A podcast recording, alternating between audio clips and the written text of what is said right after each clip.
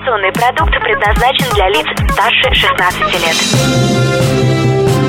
Информационно-развлекательный канал Liquid Flash представляет Три, два, один.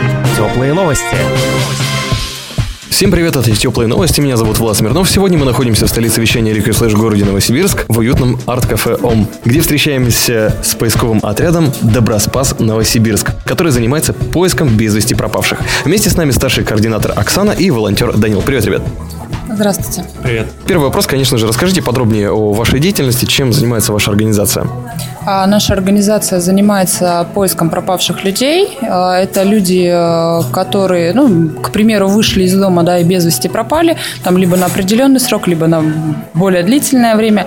А, Грибники различные, дети самовольные уходы, то есть любое обращение в полицию по без вести пропавшим подключаемся, как бы мы уже. И ищете параллельно с полицией? Или они делегируют вам какие-то участки, может быть, по поиску или как? Мы ведем прямую координацию с ними, с тем ведомством, которое занимается это либо МЧС, либо полиция, либо Следственный комитет, могут быть там все вместе. И уже в зависимости от приоритетов мы делим задачи, чтобы не ходить друг за другом по пятам, а как-то распределяем задачи, что мы можем сделать, какие полномочия у них есть. То есть мы оказываем полное содействие. То есть мы не берем на себя их функцию полностью, мы просто оказываем содействие. А каким образом организуется работа самих волонтеров? А, Работа волонтеров организуется следующим образом. Поступает заявка напрямую либо к нам, либо в полицию. Мы узнаем всю информацию о пропавшем. Если эта заявка именно к нам и не от полиции, мы узнаем, написано ли заявление в полицию. После этого мы можем начать работу. Узнаем, где последний раз находился пропавший, а, куда собирался, какие вещи у него были с собой, в чем был одет. А От этого отталкиваемся, начинаем работу. Спасибо. Ну и тогда вопрос, какие у вас э, раньше были мероприятия в поддержку вашего движения? Ну и, в принципе, какие-то события крупные, которые уже в вашей истории, в ваших достижениях? Мы участвовали э, в 2014-2015 году со исполнителями проекта «Мир добрый детям» от Министерства социального развития. И были внутренние э, проекты. Это школа безопасности для детей. То есть мы хо- ходим с лекциями по школам начальных классов, куда нас приглашают, причем сами родители. Ездим в реабилитационные различные центры, куда мы периодически э, предоставляем самовольные уходы ребятишек, кто самовольно уходит, то есть э, ездим к ним с лекциями. А Самый большой проект для детей, который мы проводим, это ежегодно 25 мая Международный день поиска пропавших детей. А В России он отмечается всего вот четвертый год будет, в США свыше 50 лет уже.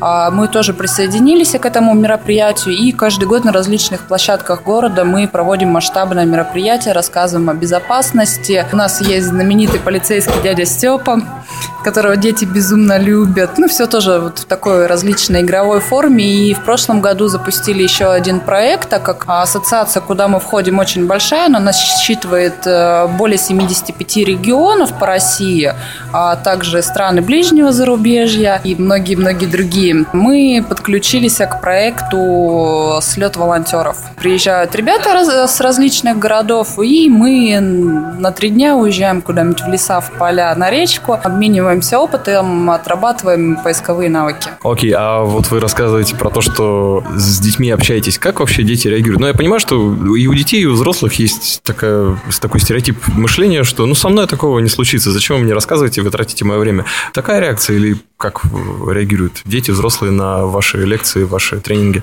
Реагируют, конечно, по-разному. А, Школьники как положительно относятся, говорят, хорошо, да, мы все поняли, так будем делать.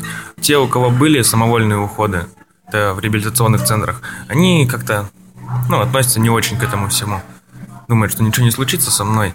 Но им рассказывают, что на самом деле бывает и чем это может закончиться. Да, мы сейчас запустили э, немножечко новый проект. Он согласован был с психологами. Если раньше детям рассказывали, что ай-яй, так нехорошо делать, уходить из дома, то сейчас мы выбрали иной подход. Мы приходим и показываем детям настоящие ориентировки тех, кто погиб, а, после самовольных уходов. То есть там нету ничего, там просто фотографии и описание.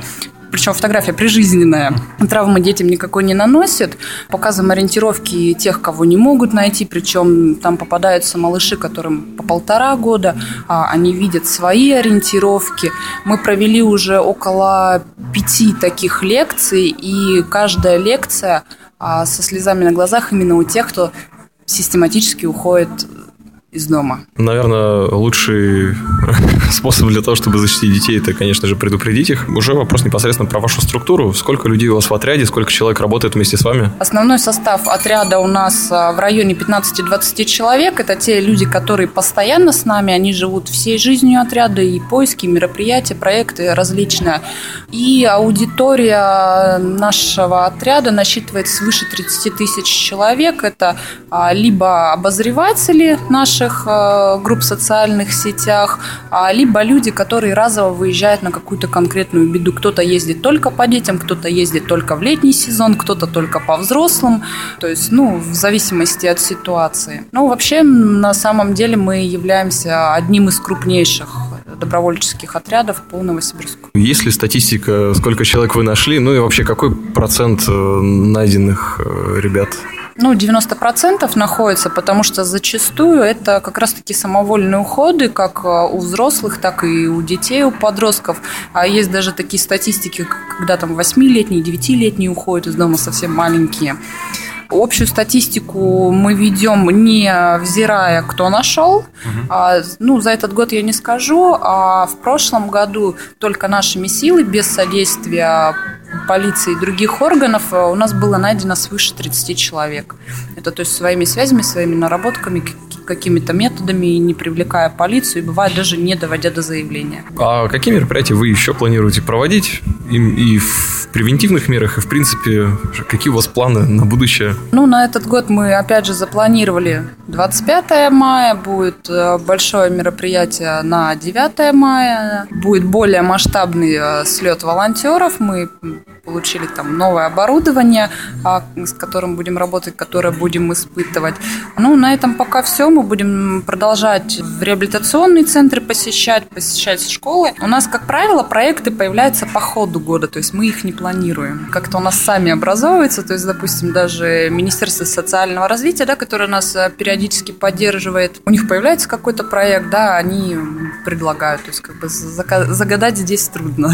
Поскольку у вас организация общественная, достаточно активная, то я думаю, действительно это один из лучших форматов. Собрались и сразу же провели мероприятия и поиски. И вообще это очень здорово, когда у вас такая оперативная группа и такая огромная, я бы сказал. Трудно вообще организовывать такие массы людей?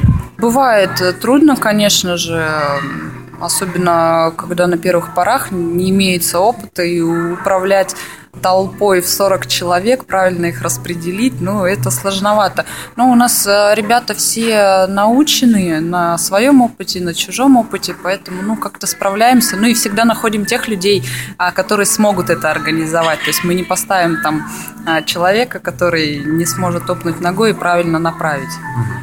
То есть здесь уже само систематически происходит. Самый главный вопрос, если хочется принять участие в ваших движениях и стать волонтером, что нужно для этого сделать, какие шаги предпринять и вообще какая ответственность, какая занятость должна быть у человека, чтобы быть волонтером? А, ну, начну, наверное, с вопроса занятости. Все, 90% ну, волонтеров постоянных либо работают, либо учатся. Выезжают в свободное время. Также есть группа информационной поддержки, которые находятся за компьютером сидя. Они распространяют информацию по сети по пропавшим, перекрывая порядка 300 тысяч человек.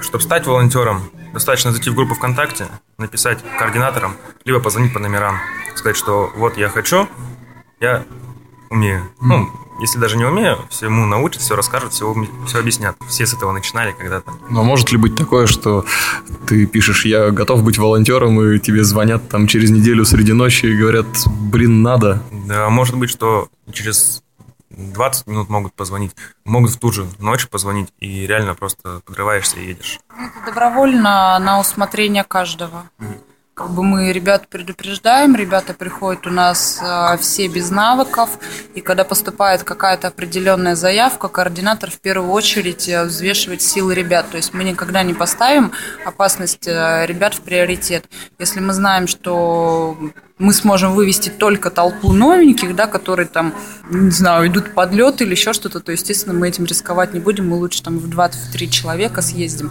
Здесь в любом случае распределяется, и многие, были у нас такие прецеденты, когда человек звонил, говорил, я хочу, но я еще не купил оборудование. Ребята, у нас полный штаб оборудования, нам ничего не надо, нужно только, чтобы приходили люди, мы всему учим, а, учим а, со своего опыта, а также нас обучают спасатели. Mm обучает полиция. То есть э, все сейчас на данный момент есть, не хватает рук и ног, они никогда не бывают лишними. Еще момент такой, я подумал, да, действительно, МЧС и полиция обучают, но сразу же хочется знать, перед тем, как стать волонтером, наверное, у любого возникнет такой вопрос, а что делает волонтер, когда находит человека? Ведь он же может находиться, если это ребенок, он может испугаться и от волонтера убежать, подумать, что он там нехороший дядя. Или если это взрослый, он может проявить какую-то агрессию к волонтеру.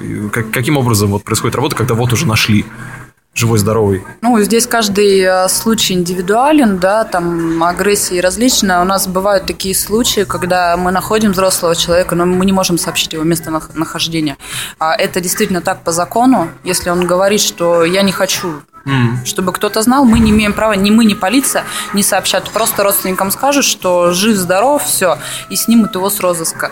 А относительно детей, а, зачастую 90% поисков мы проводим совместно там, с, с полицией, с следственным, там, с какими-то госструктурами. В крайнем случае на место сразу же выезжает бригада, как бы никаких задерживаний мы не производим. Если это ребенок, ну с ним всегда же можно договориться. Окей, именно поэтому называется Доброспас, потому что всегда с добротой. Ну что же, ребят, спасибо большое. Поисковый отряд Доброспас Новосибирск, старший координатор Оксана, волонтер Данил. Еще раз удачи. Ну и какое пожелание, наверное, для всех людей, ведь каждый из нас может оказаться в такой ситуации, чтобы вы посоветовали, пожелали под конец всем слушателям. Самое главное – это больше знать о своих близких и беречь себя. К сожалению, у нас зачастую бывает, когда мы принимаем заявку ни о детях, ни о взрослых своих родственников, люди ничего не знают. Это самое важное. Если мы будем знать своих близких, а, будет и здоровье, будет и счастье, будет и благополучие в семье всегда. А, она у меня с языка сорвала. Ладно, ребят, спасибо большое. Это были теплые новости. Здесь, в столице вещания Электрослэш в городе Новосибирск, в уютном арт-кафе ОМ. Меня зовут Влад Смирнов. До новых встреч. Пока. Теплые новости. Liquid Flash.